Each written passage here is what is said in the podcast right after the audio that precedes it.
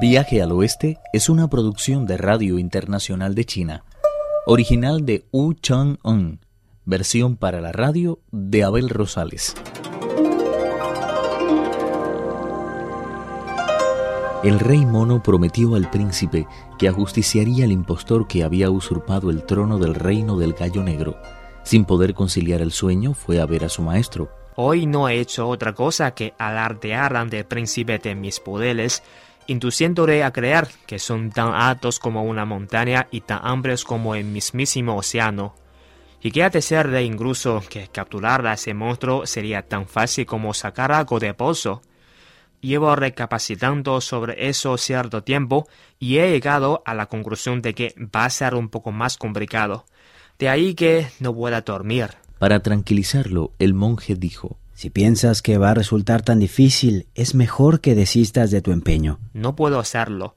Tengo que atraparle cueste lo que cueste. Aunque ha de ser verdad, no sé cómo voy a justificar una acción así. Ese monstruo ha dado muerte a un rey y ha usurpado su trono. ¿Qué quieres decir con eso de que no sabes cómo vas a justificar una acción semejante? El proverbio afirma que quien arreste a un ladrón debe capturar antes lo que haya robado. Ese monstruo ha ocupado el trono durante más de tres años, pero nadie se ha percatado de su auténtica naturaleza. De hecho, ha dormido con las damas de los tres palacios y ha regido con prudencia los destinos de su pueblo, buscando el apoyo de sus ministros, tanto civiles como militares. En caso de que logre echarle mano, me va a resultar extremadamente difícil aportar pruebas de su crimen. Jamás podrá condenársele. ¿Por qué no? Aunque su modo de hablar sea tan pobre como el de una calabaza, seguro que dirá algo para defenderse. No imagina lo que va a decir. Me parece estar oyéndole ya. Soy señor del reino de Cayo Negro.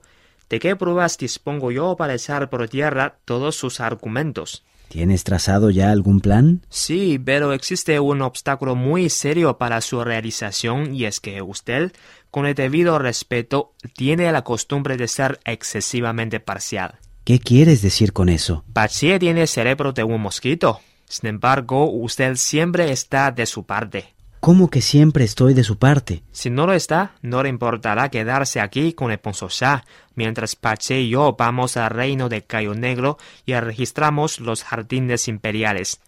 Abriremos el pozo de mármol y sacaremos el cadáver del auténtico rey. De esta forma, cuando mañana por la mañana regresemos a la ciudad, no tendremos que preocuparnos de otra cosa que de atacar a la bestia.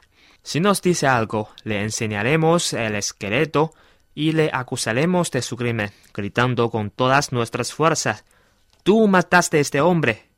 Eso tiene además la ventaja de que, aun cuando hayan reconocido al muerto, el príncipe, la reina y todos los demás oficiales se pondrán de nuestra parte. De esta forma me sentiré con las manos totalmente libres para luchar como yo sé hacerlo.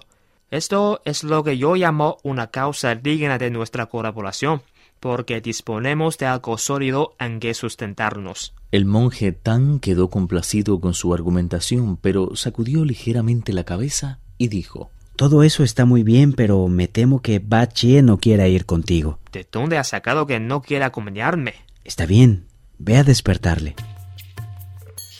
El peregrino se valió del engaño para convencer a Pachie. Le aseguró que encontrarían un tesoro y que sería todo para él.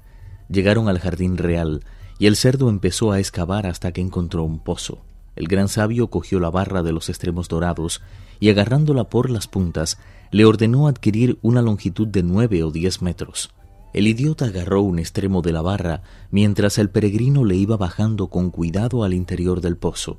Pachie no tardó en alcanzar el agua, pero en vez de detenerse, el peregrino la hundió en el pozo con todas sus fuerzas. El idiota cayó de cabeza y en lo profundo encontró el palacio de cristal de agua. El rey dragón de agua de pozo ya lo esperaba para entregarle el cadáver del rey asesinado. Pero el idiota no estuvo de acuerdo y tomó el camino de regreso. Cuando sacó la cabeza del agua, dijo al rey mono, No hay ningún tesoro aquí abajo. El rey dragón que habita en este pozo me pidió que sacara a un muerto de las aguas, cosa a la que me negué. Sin embargo, las aguas lo invadieron todo y hube de agarrarme al cadáver para poder llegar hasta aquí. Por lo que más quieras, sácame de aquí cuanto antes. Ese muerto del que hablas es precisamente el tesoro en el que yo estaba interesado. ¿Por qué no lo subes aquí? Este hombre debe de llevar muerto muchísimo tiempo. No me atrevo a cargar con él. En fin, allá tú. Yo me voy. Espera un minuto. ¿Cómo voy a poder salir de aquí si tú no me ayudes? Apelo a tus sentimientos fraternos. Por mi parte, estoy dispuesto a cargar con este muerto. Eso parece mejor. Hazlo enseguida, para que pueda retirarme a descansar de una vez. El cadáver había vuelto a hundirse, y Bachie tuvo que meter de nuevo la cabeza bajo el agua. No tardó en dar con él. Lo cargó sobre sus espaldas y nadó con fuerza hacia la superficie. El peregrino miró dentro del pozo y vio que, en efecto, el cadáver del rey descansaba sobre sus espaldas. Solo entonces metió la barra en el agua. El idiota abrió la boca y se asió con los dientes a uno de sus extremos. De esta forma pudo por fin ser elevado hasta el mismo brocal. En cuanto se sintió en tierra firme, dejó caer el cadáver y se vistió con los harapos, que se hallaban en el mismo lugar en que los había tirado. Mientras se ponía la ropa, el peregrino se acercó al rey. Para su sorpresa comprobó que estaba intacto y más que muerto parecía totalmente vivo. ¿Cómo es posible que no se haya podrido si lleva muerto más de tres años? El dragón del pozo me informó que le había momificado con ayuda de una perla. De ahí que sus rasgos no hayan cambiado lo más mínimo. Eso quiere decir que su venganza ha de cumplirse, y que por lo tanto nosotros saldremos vencedores. Vuelve a cargar con él y vámonos. Pache tenía en efecto un miedo horrible a ser azotado con la barra del rey mono. Disimuló como mejor pudo su repugnancia y se echó el muerto a la espalda. En cuanto hubieron salido del jardín, el gran sabio hizo con los dedos un gesto mágico, recitó un conjuro y volviéndose hacia el sudoeste, hinchó los pulmones de aire. Al expelerlo con todas sus fuerzas, se levantó un viento huracanado que transportó a Pachie fuera del palacio. No tardaron tampoco en dejar atrás la ciudad. Poco a poco fue, sin embargo, amainando el huracán, y hubieron de seguir el camino a pie. Aunque no decía nada, el idiota estaba furioso, y no hacía más que pensar la forma de vengarse del peregrino. Este mono se ha burlado de mí todo lo que ha querido, pero ya me las arreglaré para pagarle con la misma moneda cuando lleguemos al monasterio.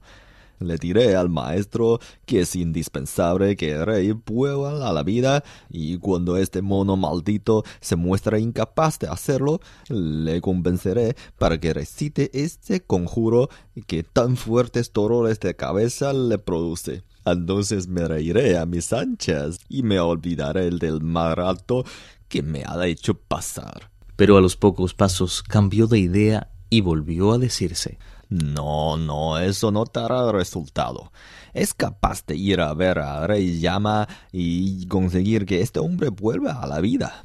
No es la primera vez que lo hace. Debo prepararlo todo de tal manera que no pueda llegar al mundo de las sombras. Es preciso que rey recobre la vida sin acudir a los señores de ultratumba.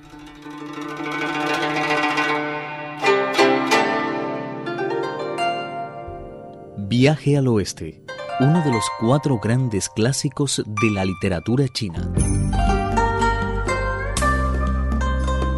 Versión para la radio, Abel Rosales. Actuaron en este capítulo Pedro Wang, Juan Carlos Zamora y Víctor Yu. Esta es una realización de Abel Rosales, quien les habla, para Radio Internacional de China.